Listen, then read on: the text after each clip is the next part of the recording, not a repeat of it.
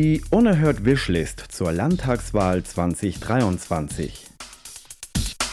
Was die Salzburger Zivilgesellschaft fordert. Am 23. April 2023 entscheiden rund 390.000 Wahlberechtigte, wer die Geschicke des Landes in den nächsten fünf Jahren lenken soll. Acht Listen stehen zur Wahl und acht davon haben wir hier in zwei Runden. Herzlich willkommen zur Unerhört Wishlist zur Landtagswahl 2023. Durch die heutige Sendung begrüßen euch Rose Huber und Tobias Posewitz. Wir sind von der Redaktion Unerhört, dem Magazin offen und vielschichtig auf der Radiofabrik. Und uns gibt es jeden zweiten und vierten Donnerstag im Monat live um 17.30 Uhr. Was beschäftigt die Menschen aus der Salzburger Zivilgesellschaft? Welche Probleme sehen sie in Salzburg und haben sie Wünsche oder Forderungen an die nächste Landesregierung? Damit hat sich die Unerhört-Redaktion, die sich aus Absolventinnen und Absolventen eines Lehrgangs für kritischen Community-Journalismus zusammensetzt, in den letzten Wochen beschäftigt. Wir haben exemplarisch zehn kurze Interviews geführt. Heute konfrontieren wir in der zweiten Runde die Anwärterinnen und Anwärter für den Salzburger Landtag mit den gesammelten Wishlists. Letzte Woche waren bereits die Grünen, die KPÖ, die Liste Wir sind Salzburg und die MFG bei uns zu Gast. Heute begrüßen wir im Studio von den Neos Karin Feldinger. Guten Tag. Hallo und danke für die Einladung. Von der FPÖ Dominik Mayer, Listenplatz 11. Guten Nachmittag und freut mich, dass ich heute hier sein darf. Sowie von der ÖVP Martina Jöbstl mit dem Listenplatz 16. Hallo, von mir einen schönen Nachmittag. Und von der SPÖ Jade Sojoje mit dem Listenplatz 28. Ja, danke, dass ich heute da sein darf. Ich freue mich schon sehr. Auf die Ideen und Lösungsvorschläge der wahlwerbenden Parteien dürfen wir gespannt sein.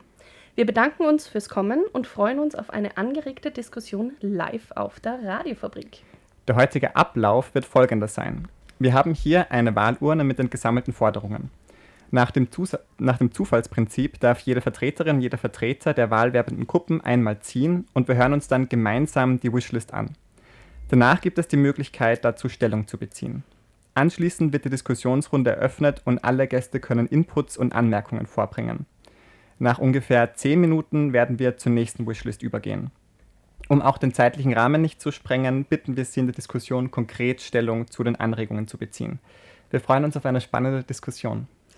Für die Reihenfolge der Ziehung haben wir uns überlegt, nach dem First-Come, First-Serve-Prinzip vorzugehen. Je nachdem, wer als erstes fix zur heutigen Studiodiskussion zugesagt hat, darf beginnen. Darum darf ich Sie, Frau Feldinger, bitten, als erstes eine Wishlist zu ziehen.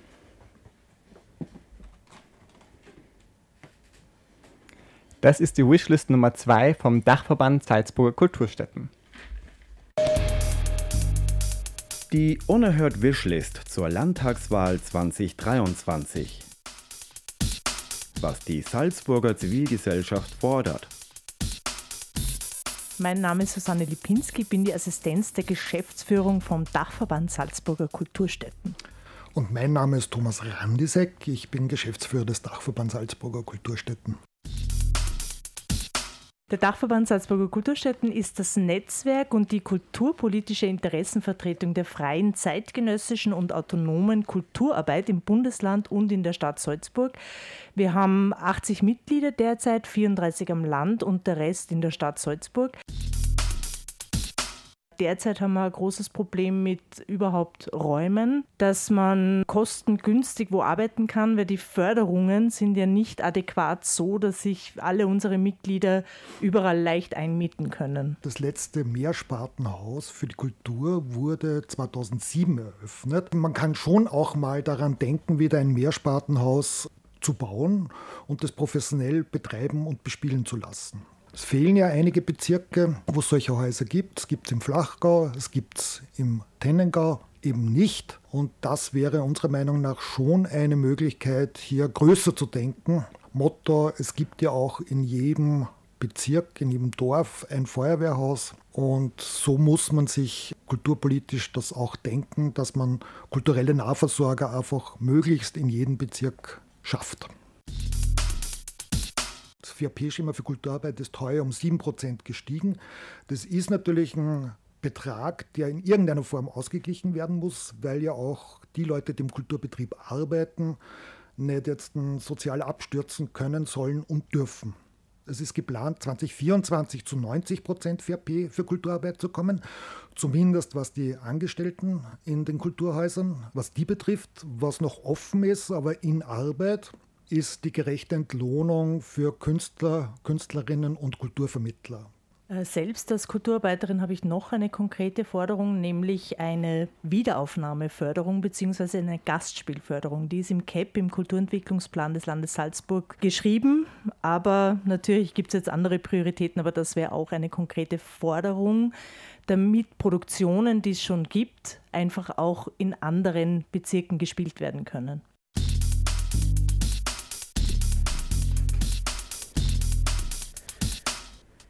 So, Frau Feldinger. Der Dachverband fordert unter anderem Räume für kulturelle Nahversorger und möchte diese in möglichst jedem Bezirk schaffen. Was sagen Sie zu diesem Anliegen? Also äh, Kunst und Kultur, das gehört für uns zur Bildung dazu und ich finde das Anliegen sehr wichtig. Ich glaube, dass man äh, das auch genau, eben wie es gefordert ist, auch auf äh, Gemeindeebene, also ich finde diesen Ausdruck, dieses Nahversorger der Kultur sehr gut. Ich war selbst Gemeinderätin in Elsbetten und äh, da ist es halt so, dass Kultur halt vorwiegend Volkskultur ist. Also da gibt es auch äh, diese Unterscheidung und ich glaube, man muss mehr in die Breite gehen, auch in den Gemeinden. Ich glaube, dass äh, gerade wir in, im ländlichen Bereich auch eine vielfältige Kultur brauchen und da geht es natürlich um die Finanzierung. Also ich kann mich erinnern, da haben wir für einen, einen, einen Trachtenverein ein eigenes, äh, ein eigenes Haus renoviert und das war sehr teuer, aber es durfte halt dann nur dieser eine Verein benutzen. Und ich finde, und das ist auch unser Ansatz, also wir haben ja viele Gebäude in den Gemeinden, die vielleicht nicht voll ausgelastet sind und es gibt da ganz tolle Konzepte auch in Zürich, Open Space nennt sich das. Ähm, das fängt jetzt auch in Wien an zum Beispiel, dass wir diese Räume, die wir zur Verfügung haben, eben öffnen, eben jungen, äh, jungen Kulturschaffenden wirklich auch äh, sehr offen sind auch für andere Richtungen der Kultur und dass es nicht eben immer nur heißt in Festspiele oder eben Volkskultur in Salzburg, auch im ländlichen Bereich. Der Dachverband spricht ja auch weiters ähm, von Wiederaufnahme und Gastspielförderung an, damit auch die Produktionen in anderen Bezirken auch gespielt werden. Wie stehen Sie da dazu? Ja, also ich glaube, äh, Kulturförderung muss eben generell wirklich auch äh, für breiter aufgestellt werden. Also diese Videoaufnahme finde ich gut. Was die Landesregierung ja auch schon gemacht hat, ist, es ist ja auch erwähnt worden im Beitrag, war dieses Fair Pay. Das halte ich für ganz wichtig, die Absicherung für, äh, für Kulturschaffende. Nur das ist ja auch nur ein Teil, weil der, ich glaube, der überwiegende Teil sind ja Selbstständige. Und das betrifft dann alle Selbstständige in, in, äh, in, im Bundesland. Ich glaube, da muss auch viel mehr an Absicherung stattfinden. Thema Karenz, Thema Krankenstände, all diese Dinge, die sind für Selbstständige echt ein schwieriges Thema, nicht nur für Kulturschaffende. Ja, darf ich jemanden von den anderen Parteien um eine Stellungnahme bitten? Schließe ich mich gleich an. Für die Salzburger Freiheitlichen heißt Kultur natürlich auch Heimat, das, Bewahr das Bewahren von Tradition und letztendlich auch Identität. Insofern ja, Kultur muss uns etwas wert sein, aber das Ganze mit Maß und Ziel, gerade in Anbetracht einer allgemeinen Teuerung oder einer bestehenden Wohnungsnot in der Stadt Salzburg. Gerne Frau Jöpsel von der ÖVP. Ja, der Kulturentwicklungsplan hat ja vor kurzem fünf Jahre gefeiert. Ich habe das Glück gehabt, da dabei sein zu dürfen für die ÖVP und es war total spannend, was sich in den letzten fünf Jahren im kulturellen Bereich getan hat. Es sind sehr viele interessante Projekte unterstützt worden und es sind eben auch Forderungen, was wir angesprochen, aus dem Kulturentwicklungsplan realisiert worden und umgesetzt worden. Ich glaube, dass man da schon auf einem relativ guten Weg ist.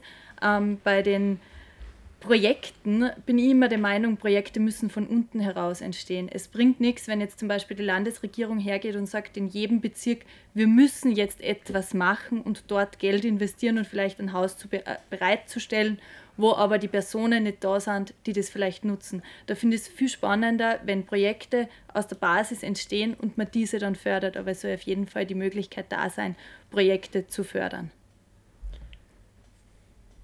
Ja, ähm, dann möchte ich auch noch was dazu sagen. Ich glaube, wir setzen uns auch als ähm, SPÖ und auch, auch in der Jugend, in der ich auch bin, nicht nur dafür ein, dass es generell konsumfreie Räume gibt, die ausgebaut werden in, in Salzburg ähm, für junge Leute, aber auch für alle. Und ich glaube, deswegen macht es auch extrem Sinn, natürlich auch Räume und Orte zu fördern, in denen Menschen auch ähm, Kunst schaffen können, sich künstlerisch ausleben können. Man merkt es, es studieren extrem viele Leute in Salzburg, ähm, ob das ist Musik oder, oder am Mozarteum Schauspiel. Also wir haben ein totales, eine, sind eigentlich ein totaler Kunststandort auch für junge Leute, die hierher kommen. Und wenn man mit ihnen ins Gespräch kommt, merkt man aber oft, es fehlt trotzdem ein bisschen der Raum, auch neben dem, dem Studium oder neben Berufsleben auch sich wirklich künstlerisch auszuleben und künstlerisch tätig zu werden, wie das vielleicht in anderen Städten schon ein bisschen besser funktioniert. Und ich glaube, uns allen ist es auch immer wichtig, irgendwie hervorzuheben, dass wir nicht nur für die Festspiele da sind, sondern dass Kultur und Kunst auch an anderen Stellenwert hat. Und ich glaube, das wäre total super Möglichkeit, um Salzburg auch gerade für junge Menschen wieder interessanter zu machen, auch hier zu bleiben nach ihrem Studium. Und weil die Fair Pay-Richtlinie angesprochen worden ist, ähm, wir setzen uns auch dafür ein, dass wir die Fair Pay-Richtlinie noch weiter ausbauen, um auch wirklich direkt den Künstlern und Künstlerinnen zum Beispiel Stipendien zukommen lassen zu können, sodass das Geld wirklich direkt bei Einzelpersonen ankommt und man damit Individuen direkt fördern kann. Genau. Frau Jöbsel, jetzt habe ich noch kurz eine Frage an Sie, weil Sie davon gesprochen haben, äh, dort praktisch einen Raum zu schaffen, äh, wo schon Künstler tätig sind, die praktisch auch wirklich Bedarf danach haben. Ähm, meine Frage ist, wenn man den Raum nicht zur Verfügung stellt, kommen dann überhaupt Leute dazu, da Nutzanspruch zu stellen? Beziehungsweise wenn man den Raum zur Verfügung stellt, ob sich dann nicht vielleicht sogar mehr ergeben würde? Nein, wir haben das in anderen Bereichen gesehen, zum Beispiel bei Coworking Space, ähm, dass dort coole Projekte umgesetzt werden, aber dann oft die fehlenden Personen da sind. Und ich glaube, es muss eben zuerst die Initiative da sein und dann die Infrastruktur geschaffen werden. Warum glauben Sie, äh, fehlen die Personen in dem Bereich? Ich glaube nicht, dass die Personen fehlen, weil ich glaube, dass Salzburg eine sehr ähm, vielschichtige Kulturlandschaft hat. Aber ich denke, es muss ähm, der erste Stein, der Grundstein muss von der Initiative, von den Personen gesetzt werden und erst dann kann man ein Projekt rundherum bilden. Hat jemand zu diesem Thema noch eine Wortmeldung? Dann würden wir zur nächsten Wishlist kommen. Bitte schön, Herr Mayer von der FPÖ. Das ist die Wishlist Nummer 8 vom Blinden- und Sehbehindertenverband Salzburg. Die Unerhört Wishlist zur Landtagswahl 2023. Was die Salzburger Zivilgesellschaft fordert. Ich bin der Josef Schinwald vom Blinden- und Sehbehindertenverband. Ich bin der Vorsitzende und eigentlich verantwortlich für unsere Organisation. Der Blinden- und Sehbehindertenverband ist einerseits eine Selbsthilfeorganisation, Interessensvertretung unter Dienstleister. Unsere Hauptaufgabe besteht eigentlich darin, blinde und sehbehinderte Menschen in allen Lebenslagen zu begleiten, damit sie eben ein selbstbestimmtes Leben führen können. Einer der größten Probleme ist natürlich die Finanzierung unserer Dienstleistungen.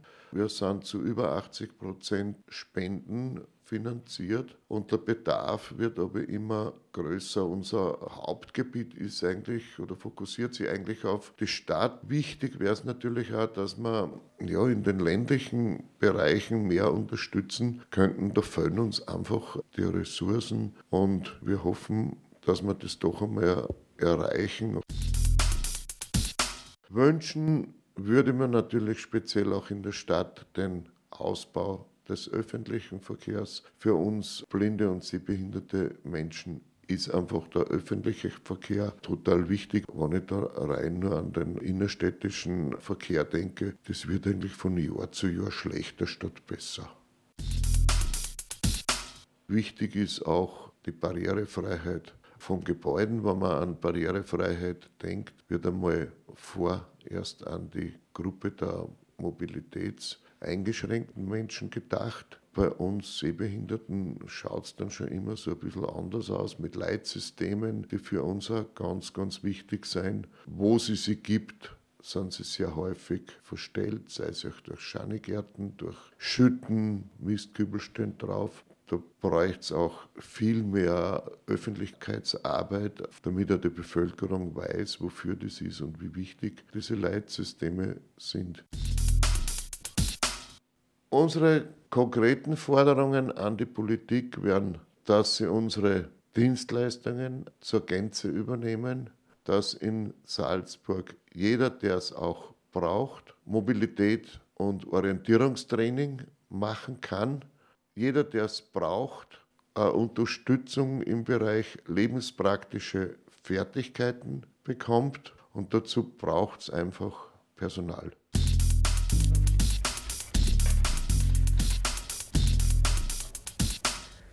Ja, eine Forderung des Blinden- und Sehbehindertenverband ist das barrierefreie Ausbauen des öffentlichen Verkehrs in Salzburg sowie auch Barrierefreiheit für Menschen jeglicher Behinderung im öffentlichen Raum. Herr Mayer, was ist dabei laut Wahlprogramm der FPÖ vorgesehen? Grundsätzlich muss ich sagen, dass ich den Herrn Schienwald bereits einen, im letzten Jahr kennenlernen durfte. Die Salzburger Stadtpartei einen sehr regen Kontakt mit dem Blinden- und Sehbehindertenverband hat und dass wir uns im Vorfeld schon oftmals leider mehrfach erfolglos, wir hoffen, dass sich das jetzt mit dem nächsten Sonntag ändern wird, äh, eingesetzt haben, damit dieser Verband, der tatsächlich den Blinden und Sehbehinderten in Salzburg das Leben erleichtert, durch eine allgemeine Hilfestellung auch die finanzielle Zuwendung bekommt, die sie verdienen. Im Endeffekt, wie in vielen Bereichen, dreht sich hier ums Geld. Das heißt, ähm, sozusagen das Problem der Finanzierung, das doch angesprochen ist, aufgrund von den ähm, fehlenden Ressourcen, auch im ländlichen Bereich. Ähm, wie sieht da konkret ein Lösungsvorschlag aus? Öffentliches Geld in die Hand zu nehmen, um Personal zu finden, um diesen, Safe, diesen Serviceverein auch tatsächlich so unterstützen zu können, dass auch diese Menschen ein lebenswertes Leben im Alltag genießen können. Dann darf ich die Frage gern an die Runde auch weitergeben. Ähm, ja, wie sieht bei Ihnen im Wahlprogramm ähm, bezüglich des barrierefreien Nahverkehrs, ähm, was ist da vorgesehen? Gerne Frau, Frau Jüpsel von der ÖVP. Ja, wir sind auf jeden Fall dafür, ähm, dass der Verkehr ausgebaut wird, der öffentliche. Man sieht es ja gerade mit dem Projekt S-Link, der für mich total wichtig ist in der Stadt Salzburg. Ähm, der ist natürlich zum einen für die Gesamtbevölkerung wichtig, aber ich denke mir eben auch gerade für blinde und sehbehinderte Menschen, dass sie in der Stadt ohne großes Umsteigen durch die Stadt von Lamprechtshausen bis ähm, nach Hallein kommen können.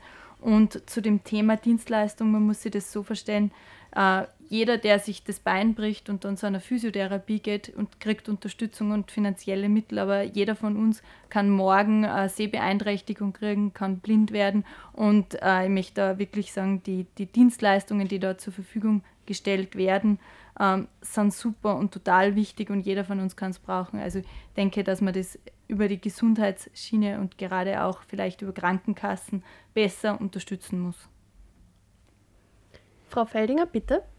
Ja, dem möchte ich äh, ja, beipflichten natürlich. Also es darf hier nicht gespart werden, vor allem weil es auch hier wieder um ähm, eine Form auch der Ausbildung, der Bildung geht. Äh, wenn ich höre, dass sie einfach hier Trainings äh, passieren, die müssen finanziert werden, einfach Trainings, die einfach auch lebensnotwendig sind, dass man eben auch ein selbstbestimmtes Leben leben kann. Und äh, es war, ist ja auch hier von den Gemeinden gesprochen worden und ähm, auch dieses, diese Möglichkeit, also dieser Ausbau Öf des öffentlichen Verkehrs. Und jetzt komme ich wieder auf meine Gemeinde zurück, Elsbeten, wo ich Gemeinderätin war. Wir haben ein, für zwei Tage so einen Shuttle-Service getestet und was da passiert ist, ist, äh, was man dann, wir haben dieses getestet, eben um zu schauen, inwieweit wir eben die Menschen dann wieder mobiler machen können. Und es waren eben ganz, ganz viele Menschen, die einfach nicht Auto fahren können, die sich bedankt haben bei uns und gesagt haben, heute ist der erste Tag, wo ich nicht fragen muss, dass mich jemand abholt, wo ich bestimmen kann, wann ich einkaufen gehe. Und das, glaube ich, ist äh, für jeden wichtig. Und das war für uns auch so ein bisschen ein emotionaler Moment, wo wir gedacht haben, das ist leicht umzusetzen, der S-Link ja, aber das dauert vielleicht noch ein bisschen. Äh, ich glaube, in der Zwischenzeit, es gibt Gemeinden, die das schon sehr gut machen. In der Zwischenzeit der Aufruf auch von unserer Seite her, auch wirklich da die Gemeinden einfach ins Tun zu kommen und diese Services auch anzubieten. Die kosten nicht allzu viel. Und das eine, das muss ich auch schon noch dazu sagen, was uns ganz, ganz wichtig ist, ist die inklusive Schule. Wir glauben einfach, dass wenn wir anfangen, gemeinsam miteinander aufzuwachsen, äh, dass wir auch dann später aneinander denken.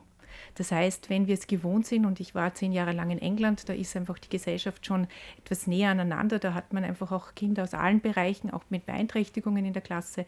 Und äh, dann ist das einfach eine Selbstverständlichkeit. Und dann werde ich später, wenn ich irgendwo arbeite, ob ich dann eben im, im Bereich der Infrastruktur arbeite oder wo auch immer im Bereich der Bildung, dann werde ich immer daran denken, dass es auch Menschen gibt, die Beeinträchtigungen haben und entsprechend auch ähm, Schritte setzen. Und ich glaube, das ist auch für unsere Gemeinschaft wäre das das Beste, wenn wir hier wesentlich mehr inklusiver werden, weil dann stellen sich diese Debatten nicht, dann ist man auch nicht wieder überrascht, dass einfach Dinge nicht hinhauen.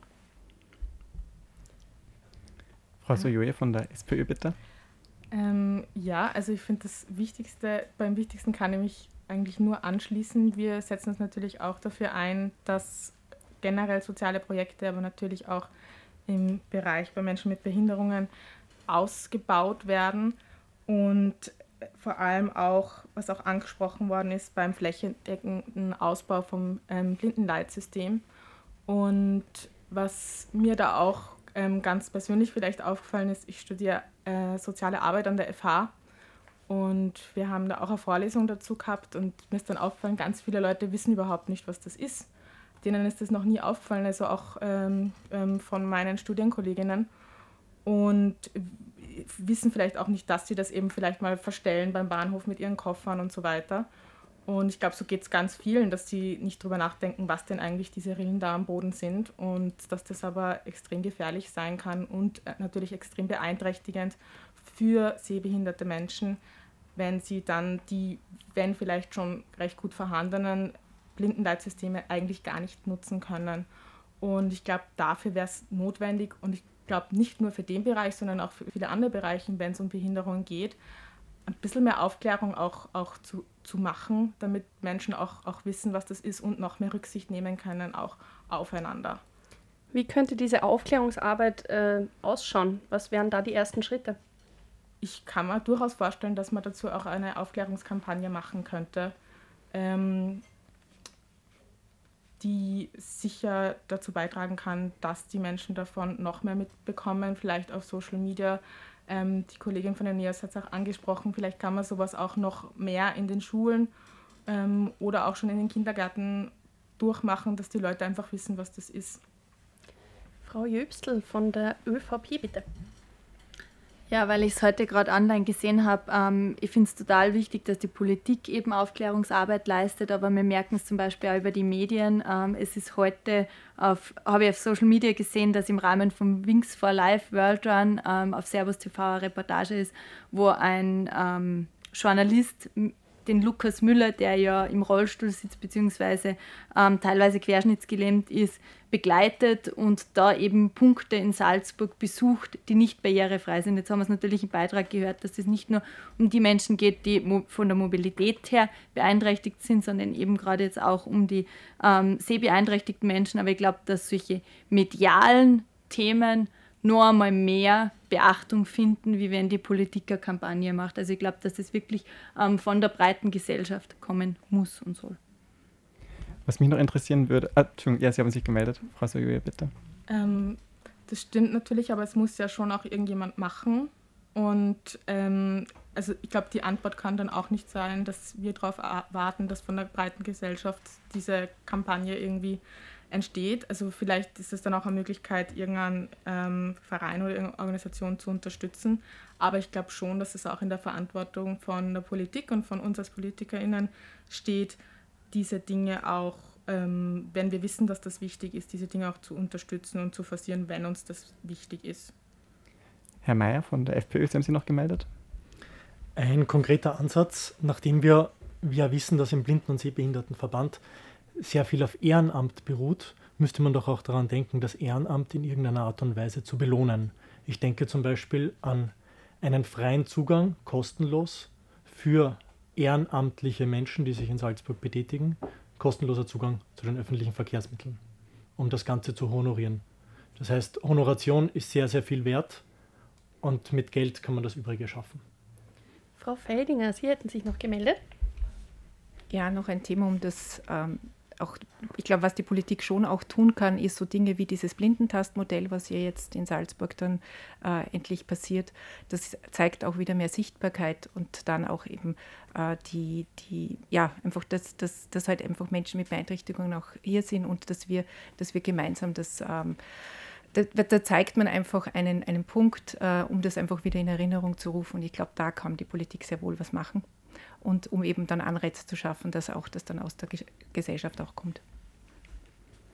Ja, gibt es noch eine weitere Wortmeldung? Ansonsten würden wir zur nächsten Wishlist übergehen. Genau, Frau Martina Jöpsel von der ÖVP, bitte. Das ist die Wishlist Nummer 5 vom KZ-Verband Salzburg.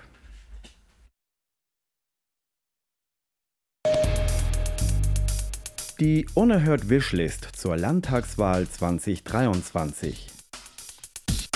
Was die Salzburger Zivilgesellschaft fordert. Mein Name ist Siegfried Renker und ich bin der Obmann des KZ-Verbands Landesverband Salzburg. Der KZ-Verband selbst ist ursprünglich gegründet worden 1945 von den Überlebenden der KZs, vor allem der politischen Häftlinge, wurde dann im Zuge des Kalten Krieges aufgelöst und neu gegründet. Mittlerweile gibt es drei Opferverbände, einer davon sind wir. Der größte Wunsch ist, dass der Landtag keine Regierung wählt, in der extreme rechte Positionen vertreten sind und oder extrem rechte Parteien vertreten sind.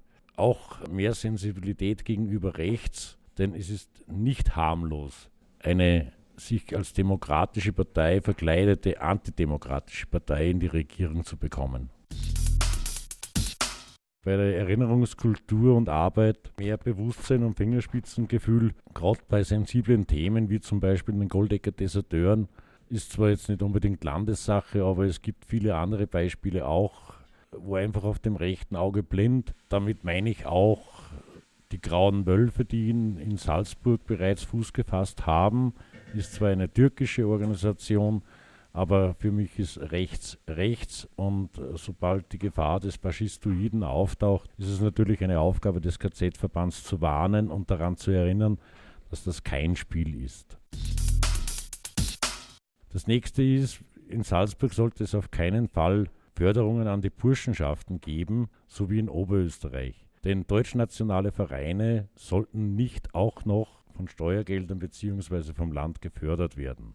Auch die NS-Symbole, die immer wieder auftauchen, da erwarte ich mir schon von der Landespolitik etwas mehr Fingerspitzengefühl. Das nächste ist auch, man sollte Migranten, Flüchtlinge gleich behandeln. Für mich sind Kriegsflüchtlinge aus der Ukraine genauso Menschen wie Kriegsflüchtlinge aus Syrien. Sie sollten denselben Status haben.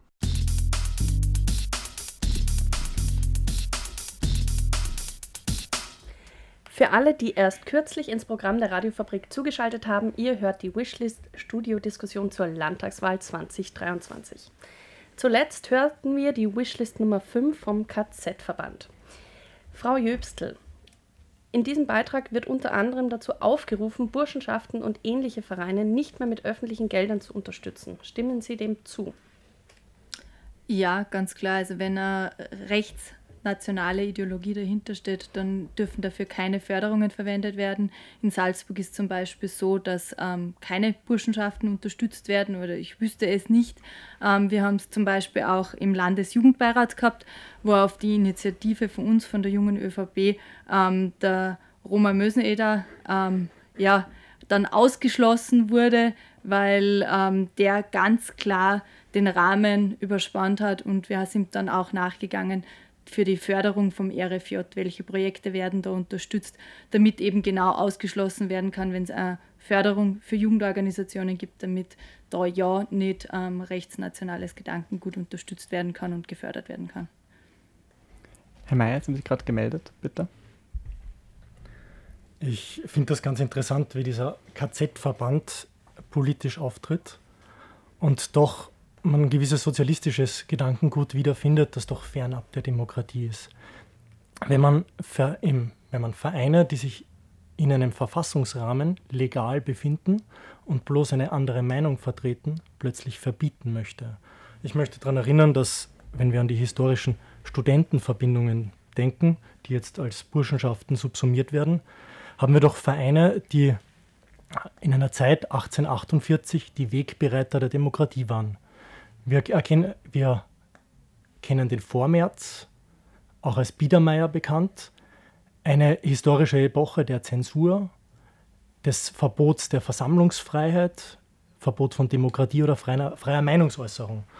Und genau gegen das sind die Menschen damals auf die Straße gegangen, 1848. Unter anderem auch die Studentenverbindungen, worunter eben auch die Burschenschaften fallen. Insofern finde ich das demokratiepolitisch höchst bedenklich, da Vereine verbieten zu wollen, bloß weil sie eine andere Weltanschauung haben. Insofern meine Aussage ist, wieso etwas verbieten wollen, wenn sich der jeweilige Verein in einem verfassungsrechtlichen Rahmen befindet und auf die Grundwerte unserer Demokratie baut und diese unterstützt. Genau, wir haben jetzt drei Wortmeldungen. Zuerst äh, Frau Sojoje, dann Frau Jöpsel und dann Frau Feldinger. Ähm, ich möchte nochmal ähm, auf, auf die Wortmeldung von meinem Kollegen von der FPÖ eingehen. Ähm, ich glaube, vielleicht habe ich das auch überhört, aber mir kam nicht so vor, als ging es um das Verbot von Burschenschaften generell, ähm, das, sondern um das Verbot von Förderungen für deutschnationale Burschenschaften, die wir eben in Salzburg nicht haben im Vergleich zu Oberösterreich. Von dem her, glaube ich, ist Ihre ähm, Befürchtung oder Ihre Kritik in dem Punkt, ja, ähm, greift hier nicht ganz. Zusätzlich möchte ich aber trotzdem nochmal auch darauf hinweisen, dass es schon immer wieder auch Personen gibt aus diesen Kreisen, die rechtsextrem sind, die Grenzen überschreiten, die Grenzen überschritten haben, die auch strafrechtlich, strafrechtlich verfolgt worden sind. Also ich würde schon sagen, so ganz, ganz, ähm, ja, also macht schon irgendwo teilweise Sinn, dass diese Befürchtungen oder diese Bedenken von dem Herrn vom KZ-Verband vorhanden sind. Ähm, wir setzen uns ganz stark für Erinnerungskultur ein. Wir haben jedes Jahr mehrere Gedenken. Ich finde, das ist unglaublich wichtig, unglaublich wichtig mit der Geschichte, die Österreich hat. Da, glaube ich, ähm, gibt es gar nichts, was man dazu hinzufügen muss. Das ist, glaube ich, vollständig. Und wie gesagt, Meinung ja, Hass ist keine Meinung. Und es gibt schon immer Grenzen, wo man auch differenzieren muss wo es gefährlich wird und wo auch meine Kollegin von der ÖVP ganz klar gesagt hat, manchmal, wo man dann auch gewisse Personen auch beobachten muss oder gewisse ähm, Tätigkeiten beobachten muss. Und ähm, das sind einfach Fakten, auch historisch gesehen in den letzten Jahren. Frau Jöbstl von der ÖVP. Ja, ich kann da meiner Vorrednerin nur zustimmen. Ähm, zuerst geht es eben um die Förderung und nicht um das Verbot von ähm, Burschenschaften. Und ich glaube, ähm, wenn man dieses ganzen Bereich der Studentenverbindungen sich anschaut, dann gibt es ja unterschiedliche Strömungen bei den Studentenverbindungen. Und für mich ist eine Verbindung, die dem großdeutschen Prinzip nacheifert, ähm, ja nicht förderungswürdig, weil das ist in Österreich einfach äh, ja mit Bildung und mit Historie einfach für mich nicht zu vereinbaren. Und ähm, auch wenn man sich die Liederbuchaffäre anschaut, die zwar in Niederösterreich war und nicht in Salzburg, dann ist es für mich ganz klar, dass ähm, Vereine, die sich nicht für mich in dem demokratischen Spektrum abbilden lassen, ähm, keine Förderung bekommen sollen. Und zur Erinnerungskultur möchte ich nur kurz sagen, dass wir im Salzburger Landtag, ich glaube sogar einen einstimmigen Beschluss gefasst haben, dass ähm, Schulbesuche von KZ-Gedenkstätten ähm, gefördert werden und dort die Buskosten äh, bezahlt werden, damit eben jede Schule einmal in der Schullaufbahn oder jeder Schüler, jede Schülerin und Schüler ähm, in der Schullaufbahn einmal eine KZ-Gedenkstätte besucht, weil leider ist es der nächsten Generation ja nicht mehr möglich, mit Zeitzeugen sprechen zu können. Frau Feldinger, Sie haben sich auch noch gemeldet. Ja, ich möchte auch noch mal Stellung nehmen zu diesen Förderrichtlinien, die es einfach gibt im Land Salzburg. Wir sind ja für den Bereich Jugend zuständig und da steht dann ganz klar, dass solche Dinge wie Gleichberechtigung von Mann und Frau gelebt werden muss in den, in den Vereinen, Integration, die, die Einbindung von Minderheiten. Und ich glaube, da braucht man nicht debattieren, dass das in diesen Fällen dann halt nicht der Fall ist bei Burschenschaften. Und ähm, uns ist schon auch ganz wichtig zu sagen, dass wir Neos ganz klar uns abgrenzen und keiner rechten Koalition zustimmen. Ich möchte das in dem Fall mich als einzige dieser Parteien, die heute hier im Studio anwesend sind. Und ähm, ja, für uns ist es einfach ganz wichtig, dass wir in Salzburg eine ein, ein Umfeld generieren, wo sich jeder sicher und wohl fühlt. Und ich äh, möchte jetzt ein Beispiel nennen, das ist mir nämlich vor zwei Tagen passiert. Beim Europark, da haben wir einen jungen Mann, habe ich angesprochen, ob er eben wählen geht, was man halt eben so macht, jetzt gerade im Wahlkampf. Und er hat gemeint, ja klar, natürlich, und zeigt mir ganz voller Stolz seinen österreichischen Reisepass. Und ich habe dann gemeint, wieso hast du, ich meine, es war toll, dass er dabei ist, aber wieso gehst du mit dem Reisepass einkaufen? Sagt er, ja, weil ich so viel kontrolliert werde. Das war ein junger Mann, der halt dunkelhäutiger ist und das ist die Realität von jungen Menschen in Salzburg, die anders ausschauen. Die werden einfach häufig aufgehalten und das ist etwas, äh, wo wir einfach sagen als NEOS, das, äh, da wollen wir gegensteuern. Das kann nicht sein, dass sich hier einfach äh, bestimmte Gruppen ausgegrenzt oder eben besonders hervor, sozusagen im negativen Sinn hervorgeholt fühlen. Ähm, denn das schadet uns nicht nur jetzt als Gemeinschaft, sondern inzwischen auch wirtschaftlich. Wir haben einen massiven Fachkräftemangel und einer der Gründe, warum Fachkräfte nicht mehr in Sal oder nicht mehr in Österreich arbeiten wollen, ist einfach, weil wir eine schlechte, einen schlechten Ruf haben, was Internationalität angeht und sie sich einfach davor scheuen, hier in Österreich arbeiten, auch in Salzburg arbeiten zu wollen, weil sie nicht wissen, wie dann ihre Familien auch aufgenommen werden. Und wir reden hier von Leuten, die wollen wir hier haben, weil das sind hochqualifizierte Leute, die können sich aussuchen, ob sie in Kanada oder in Schweden arbeiten. Und sie sagen zu mir dann, ja, ich war lange in England, das sind englische Freunde, die sagen, uh, Austria is really at the bottom of my list. Und das ist sehr schade. Und ich finde, uh, da, da, da müssen wir uns endlich auch wieder vor Augen führen, dass wir hier nicht keine Insel sind, sondern dass wir einen, einen Ort schaffen wollen, wo Salzburg ein, ein, auch für ausländische Studenten, das gilt das Gleiche, auch die haben hier schon oft auch ähm, Bedenken, hier studieren zu wollen und wir wollen ja bitte, dass Salzburg ein, ein, ein angesehener internationaler Ort ist. Genau, Herr Mayer, Sie haben sich vorher noch gemeldet. International angesehen ist natürlich eine zweifelhafte Demokratie, eine zweifellose zweifellos bestehende Demokratie ohne Denkverbote. Insofern verwundert mich das sehr, dass ich hier mit drei Parteien sitze, die sich zwar für Demokratie augenscheinlich aussprechen, aber Vereine, die sich in unserem Verfassungsrahmen befinden, nicht gegen das Strafgesetz verstoßen, trotz alledem explizit nicht fördern wollen. Und wenn ich jetzt meine Kollegin von der SPÖ ansprechen darf, Sie sprechen da von Sippenhaftung. Und wenn ich mich daran erinnere, Falls doch einmal jemand negativ auffallen, so auffallen sollte, spricht das doch nicht für den ganzen Verein. Andernfalls müsste ich zum Beispiel, um ein extremes Beispiel zu nennen, an den österreichischen Terroristen Franz Fuchs denken, der bewiesenermaßen SPÖ-Mitglied war. Und dennoch setzt sich niemand dafür ein, der SPÖ öffentliche Gelder abzusprechen. Frau Sojoe, Sie haben sich gerade gemeldet. Ja. Ähm, also nochmal, ich glaube, davon von Sippenhaft zu sprechen, ist, ist ein bisschen eine extreme Formulierung von Ihnen. Ich glaube, Ihre Vorrednerin von, von den Neos hat relativ genau erklärt, auch gerade, was die Voraussetzungen für Förderungen sind. Das sind Regeln, die, die schauen einfach momentan so aus. Wenn man die nicht erfüllt, ich glaube, da können Sie sich vielleicht auch ähm, damit identifizieren, dass es gewisse Rahmen gibt und gewisse ähm, Voraussetzungen gibt in gewissen Prozessen.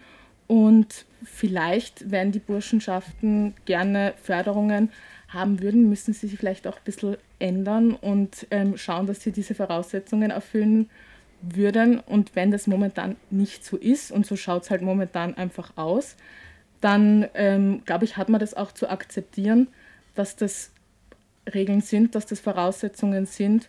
Und das ist halt dann einfach so. Das hat dann nichts mit Sippenhaft zu tun oder mit sonstigem, sondern das ist die Faktenlage. Und ich glaube, von uns was anderes zu erwarten, als dass wir ja, ähm, auf diese Fakten und Tatsachen eingehen, ähm, wäre, glaube ich, auch nicht das Richtige von politischen Parteien. Und genau, damit möchte ich auch abschließen. Genau, dann lassen wir das so stehen. Wir wollen jetzt zur nächsten Wishlist kommen. Ähm, Frau Sojoje von der SPÖ, bitte ziehen Sie eine Wishlist. Es ist die Wishlist Nummer 4 mit Talk Together. Die Unerhört Wishlist zur Landtagswahl 2023. Was die Salzburger Zivilgesellschaft fordert. Mein Name ist Beate Wernicke, ich bin vom Verein Talk Together. Mein Name ist Abdullah Osman, ich bin auch vom Verein Talk Together. Unser Verein hat sich zum Ziel gesetzt, dass wir das Kennenlernen der Menschen, die hier in Salzburg leben, fördern, dass wir Räume schaffen für die Begegnung und um Freundschaften zu knüpfen. Außerdem wollen wir, dass die Leute mehr voneinander erfahren. Deshalb geben wir eine Zeitung heraus. Und die Zeitung heißt Talk Together. Außerdem organisieren wir Veranstaltungen und geben auch Bücher heraus in verschiedenen Sprachen, nämlich Deutsch und Somalisch.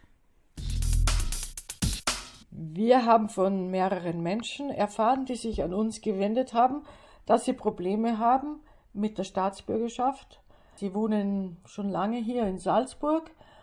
Sie erfüllen alle Kriterien, sie sprechen die Sprache gut, sie haben einen guten Beruf erlernt, sie verdienen genug, aber trotzdem wird ihr Antrag abgelehnt, weil sie ihre Herkunft nicht beweisen können, weil sie nicht beweisen können, dass sie aus Somalia sind zum Beispiel, keine Geburtsurkunde vorlegen können, obwohl im Asylverfahren bereits festgestellt wurde, dass sie aus Somalia sind und das bereits anerkannt wurde. Von der neuen Landesregierung erwarten wir, dass sie den Menschen nicht mehr so viele Hürden und so viele Steine in den Weg legt, weil wir es sehr wichtig finden, dass die Menschen hier eine Chance bekommen, dass sie sich zugehörig fühlen und auch mitbestimmen können. Wir denken, das ist auch für die Demokratie sehr wichtig. Außerdem haben wir erfahren, dass es in anderen Bundesländern anscheinend leichter ist und dass es speziell in Salzburg den Leuten besonders schwer gemacht wird. Deshalb wünschen wir uns, dass das geändert wird.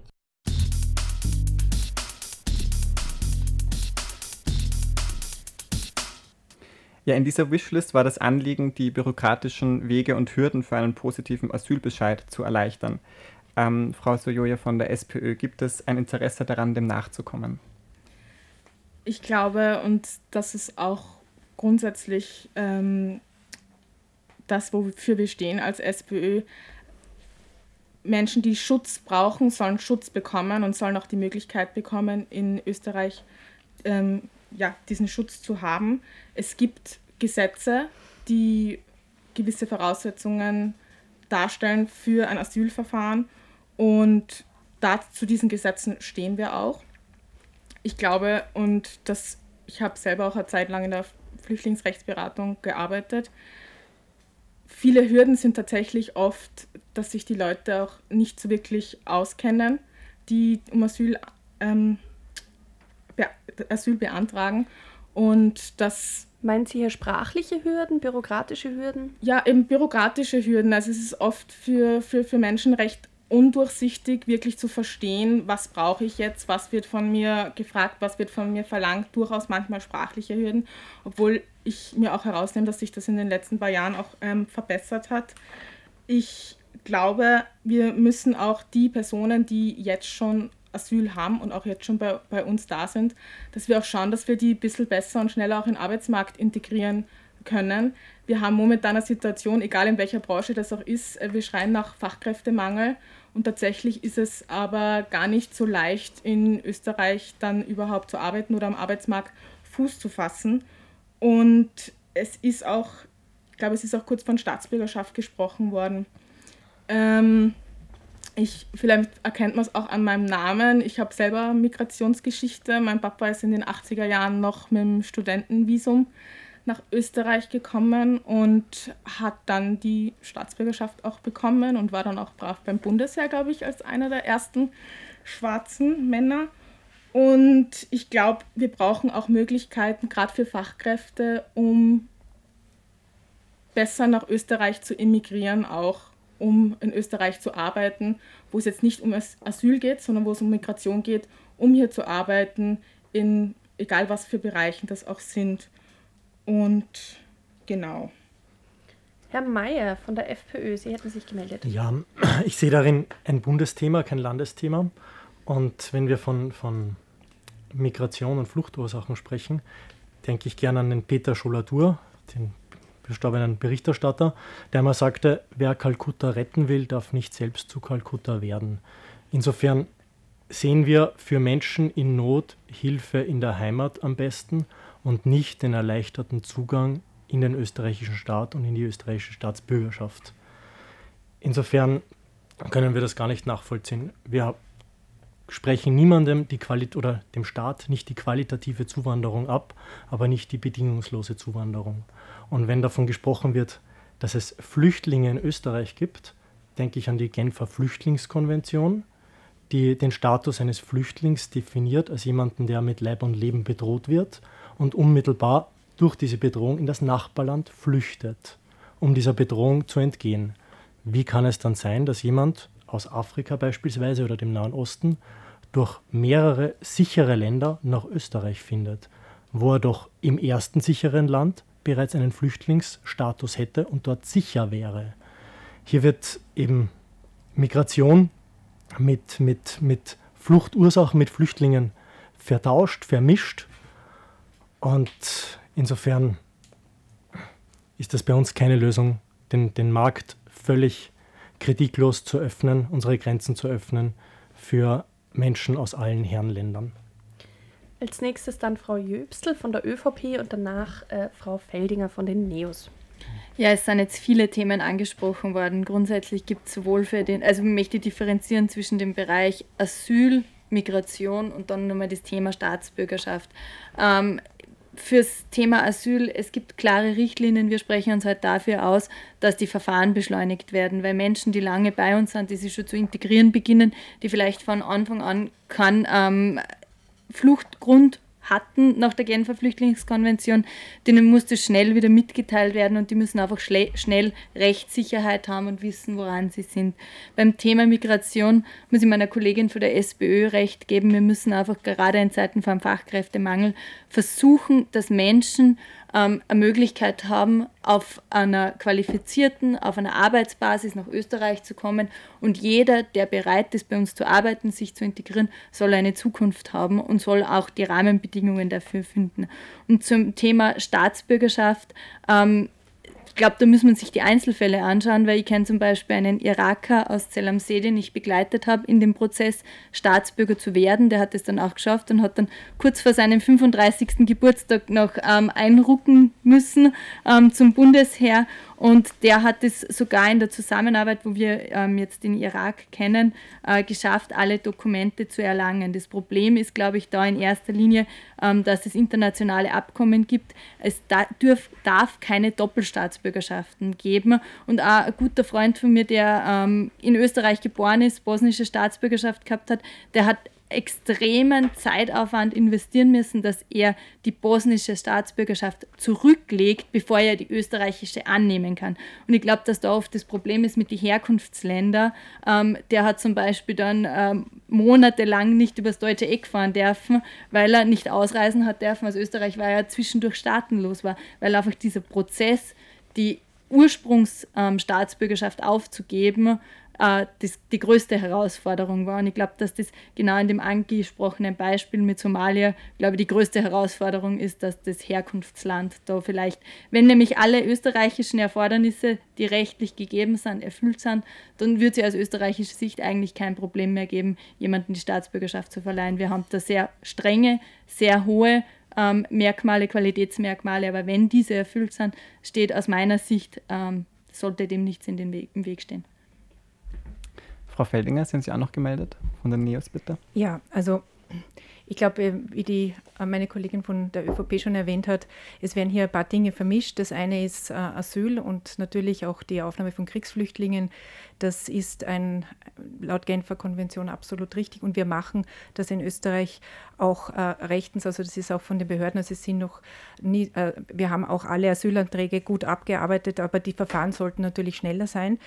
Was wir NEOS schon seit Jahren fordern, ist, es ist nicht nur eine Bundessache, sondern es ist Europ ein europäisches Problem. Wir wollen endlich sichere Zugangswege für, Asyl, für Menschen, die wirklich asylberechtigt sind, außerhalb von Europa. Es kann nicht sein, dass sich ein Kriegsflüchtling dann noch einmal das Leben riskiert, damit er endlich in Sicherheit ist. Das ist etwas, das kann man aber eben wirklich nur auf europäischer Ebene lösen. Und da sind wir auch natürlich auch, auch angewiesen, dass hier auch andere Länder mitmachen und nicht Populismus betreiben. Das andere ist die Staatsbürgerschaft. Und das äh, muss ich jetzt wiederholen. Also es ist, geht hier nicht um aller Herren Länder, sondern in Salzburg haben wir 30 Prozent der Menschen ähm, in der Stadt, die nicht wählen dürfen, weil sie andere Staatsbürgerschaft haben. Der Großteil davon sind deutsche Staatsbürger. Das Problem ist, dass diese, dass eben keine die Doppelstaatsbürgerschaft Österreich verwehrt diese. Also die Deutschen würden das erlauben, in Österreich ist das nicht möglich.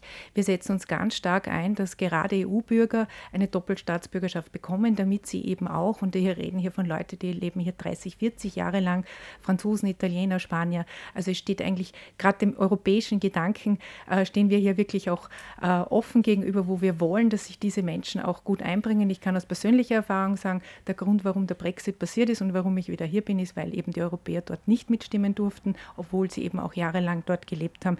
Ich glaube, äh, wir können uns in, einem, in einer Europäischen Union nicht verwehren, dass wir den Menschen, wir sagen ihnen auf der anderen Seite, ihr könnt leben und arbeiten, wo ihr wollt, aber dann verwehren wir ihnen das urdemokratische Recht, wählen zu gehen. Und wir haben auch einen Antrag eingebracht auf Landesebene, dass wir zumindest bei Landtagswahlen, weil bei Gemeinderatswahlen dürfen EU-Bürger mitwählen, aber wir wollen das natürlich auch auf Landes- und auf Bundesebene ausweiten und am besten eben mit einer Doppelstaatsbürgerschaft oder einem Wahlrecht. Und ähm, was jetzt die Staatsbürgerschaft generell angeht, weil das ist auch so äh, ein, das ist Österreich an trauriger zweiter Stelle weltweit. Also wir machen es den Menschen am allerschwierigsten, die Staatsbürgerschaft zu erlangen. Wir sind äh, nach Katar eben das Land, wo es am allerschwierigsten ist. Es sind zum einen die Kosten extrem hoch. Es gibt, äh, und das ist auch unterschiedlich zu Wien zum Beispiel, es gibt eine Landesabgabe, die ist in Salzburg am allerhöchsten und in Wien kostet es eben weniger. Das heißt, das wäre auch etwas, was wir sofort in der Landesregierung auch umsetzen würden, dass wir hier die Kosten in Salzburg reduzieren. Die liegen momentan bei ca. 3000 1000 Euro. In Wien liegen sie unter 2000 und das, der Grund ist diese Landesabgabe der Unterschied. Und da würden wir sofort das ersten Schritt machen, weil, ähm, ja, also wenn wir hier, wir reden ja auch hier von Menschen, die hier geboren sind. Also ich habe eine Serbin kennengelernt, die hat zwei Kinder, hier geboren. Äh, sie hat gesagt, ich kann mir nur die 6000 Euro für meine beiden Kinder leisten, dass sie endlich die Staatsbürgerschaft kriegen. Ich, obwohl ich hier 40 Jahre lang gearbeitet habe, Pflegerin im Übrigen, kann es mir nicht mehr leisten. Und das ist, finde ich, auch, äh, wie gesagt, auch als Gemeinschaft sehr bedenklich, wenn man sich hier äh, dem verwehrt und den Menschen es so schwer wie möglich macht. Und ich, eine Sache noch, und das ist wirklich ein wichtiger Punkt, ist, wenn Sie heute die Staatsbürgerschaft beantragen und Sie fahren bei Rot über die Ampel, werden Sie zwei Jahre lang gesperrt. Das ist einem, einem, einem, Freund von mir passiert und das sind auch Sachen, ich glaube, man kann es den Menschen einfacher machen. Das ist ein Busfahrer im Übrigen, der zwölf Stunden am Tag im Bus sitzt und klar, dass irgendwann einmal auch so etwas passieren kann und deshalb wartet er jetzt, ist im Übrigen auch ein Mangelberuf, äh, zwei Jahre länger auf die Staatsbürgerschaft. Ich würde ganz kurz wieder äh, mehr zum Anliegen von der Wishlist zurückkehren. Und zwar ging es ja, ja ganz konkret über die bürokratischen Hürden und eben auch über, über diese Art von Unverständnis gegenüber der Ablehnung auf Asylanträge. Ist diese, dieses Unverständnis, diese Frustration nachvollziehbar? Kann man denen irgendwie entgegenkommen? Herr Mayer? Grundsätzlich gibt es Vereine, die diesen Menschen falsche Hoffnungen machen. Falsche Hoffnungen in ihren Heimatländern, mit denen sie diese Menschen erst recht auf den gefährlichen Weg nach Europa schicken. Wenn ich noch kurz auf meine zwei drei Vorredner antworten darf, wir lügen uns hier in die eigene Tasche. Wir müssen sehr wohl unterscheiden zwischen Flüchtlingen und Migranten. Und wenn wir davon sprechen, dass wir eine qualitative Zuwanderung haben wollen, dann müssen wir diese politisch auch, auch durchsetzen. Wenn wir uns erinnern, wir haben 2015 den Fall gehabt, dass Tausende und Abertausende Menschen aus dem Nahen Osten zu uns gekommen sind. Und jetzt, wenige Jahre später, sprechen wir noch immer von einem Fachkräftemangel. Das muss uns doch zu denken geben, dass wir eben die letzten Jahre und Jahrzehnte keine gezielte Zuwanderung hatten, bei denen explizit Fachkräfte geworben werden, sondern wir offene Grenzen haben und jeden willkommen heißen, der auch kommen will. Und wenn wir davon sprechen, dass die, die, die Masse der Zuwanderer in Salzburg deutschsprachig sind, dann bitte erklären Sie das einen, einem jungen Schüler, Eltern, die Schüler in der Volksschule in Lehn haben, wo über 80 Prozent der Schüler nicht deutscher Muttersprache sind. Hier sprechen wir nicht von Franzosen und von Engländern, sondern Menschen aus Afrika und dem Nahen Osten, die eben nicht Binnenmigration betreiben, auch nicht geflüchtet sind in das unmittelbare Nachbarland, sondern sich hier in Europa die Rosinen herauspicken und ein neues Leben in unserem Sozialsystem erhoffen. Genau. Ähm, ich glaube, Frau Sojoy, Sie haben sich noch ganz kurz gemeldet. Eine letzte Stellungnahme bitte noch, dann kommen wir zu unserer Abschlussrunde. Ja, nehme ich zurück. Gut. Dann Frau Feldinger, Sie hätten noch Ja, ich ganz kurz bitte. Ja, ganz kurz. Ich wohne nämlich in Lehn.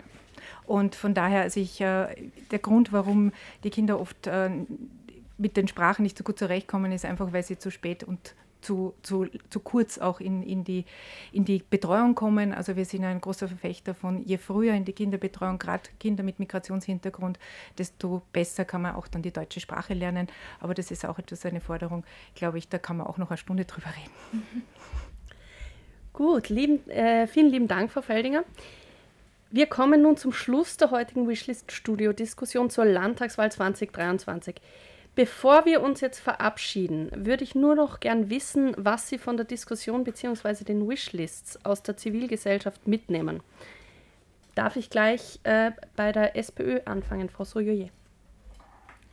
Ähm, ich habe mich, ja, also ich habe mich auch bemüht, mir im Vorfeld nochmal alle Wishlists auch zu Hause anzuhören und mir Notizen zu machen. Und ich habe es vor allem großartig gefunden, wie viel verschiedene Personen und Vereine ihr da auch zus zusammengenommen habt und wie viele Themen ihr auch da abgedeckt habt. Obwohl ich mir durchaus auch noch gewünscht hätte, dass vielleicht auch noch ein, ein Thema ähm, zu Frauen dazu dabei kommt. Das, das ist mir ein bisschen abgegangen.